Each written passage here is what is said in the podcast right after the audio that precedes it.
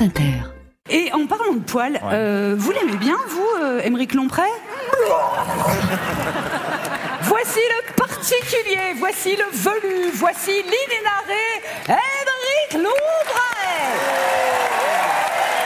Bonjour à tous, vous allez bien? J'ai rien entendu Eh, eh, vous devez, devi- vous devez deviner qui je suis.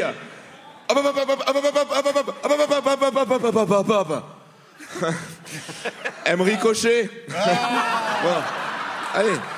C'est parti. Eh, vous avez vu passer l'info Regardez, elle est là l'info. Non, elle est là. Elle est, elle est là. Elle est derrière le vieux monsieur au premier rang. Non, attendez, elle fonce sur nous l'info.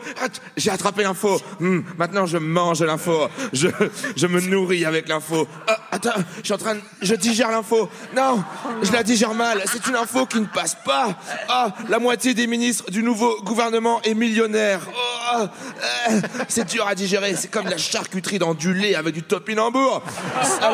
C'est fou, allez. 176e chronique. Allez, on s'accroche. Non, mais alors ça soulève des interrogations, bien sûr. Peut-on être ministre et millionnaire? La question est légitime. C'est comme peut-on être de gauche et demander à voyager en première classe? Peut-on être coiffeur quand on est chauve? Peut-on être chroniqueur quand ce sont les usagers des trottoirs qui écrivent la chronique? Les réponses sont oui, oui et non. Alors, non mais c'est vrai, il faut pas forcément être dans la précarité pour comprendre ceux qui le sont. hein. Moi, je comprends très bien les gens qui font de sport. hein. C'est des gros cons. Ah, mais par exemple, l'abbé Pierre, qui était très généreux, bah, il était très blindé, l'abbé Pierre, féru de golf.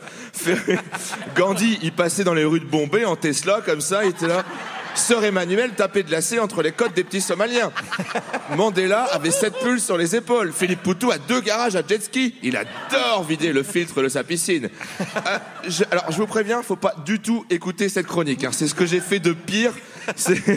Regardez, j'ai écrit à la main. J'ai voulu l'imprimer. L'imprimante, elle m'a sorti une page blanche avec marqué plutôt crevé.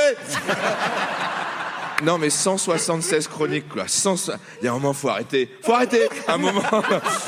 Non mais tu sais c'est comme les footballeurs tu vois après après ils deviennent coach ou commentateurs. Moi je vais tout plaquer, je vais faire coach de chroniqueur.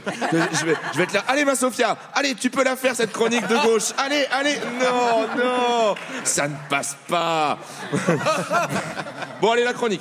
Euh, donc, alors, peut-on être millionnaire et ministre? Alors, moi, je pense oui, mais c'est vrai que quand on regarde le résultat, euh, suppression de l'ISF, baisse des taxes sur les dividendes, baisse des APL, réforme du code du travail, de l'assurance chômage et des retraites, on a quand même l'impression que quand on, est, on a des ministres millionnaires, ils ont tendance à mener une politique qui aide pas mal les millionnaires. Euh, alors c'est pas un reproche, hein, c'est pas un ils gouvernent dans leurs intérêts, c'est humain comme comportement. Je suis sûr que si on mettait des pauvres au gouvernement, par exemple Poutou, les régisseurs et le tremplin jeune talent, euh, le premier truc qu'ils feraient, c'est augmenter le SMIC, égalité salariale, salariale et merguez à la cantoche. C'est humain. On ne peut pas leur jeter la pierre. Alors, pour conclure, je dirais, foutez la paix aux riches, cessez de voter pour eux. Merci de l'avoir écouté.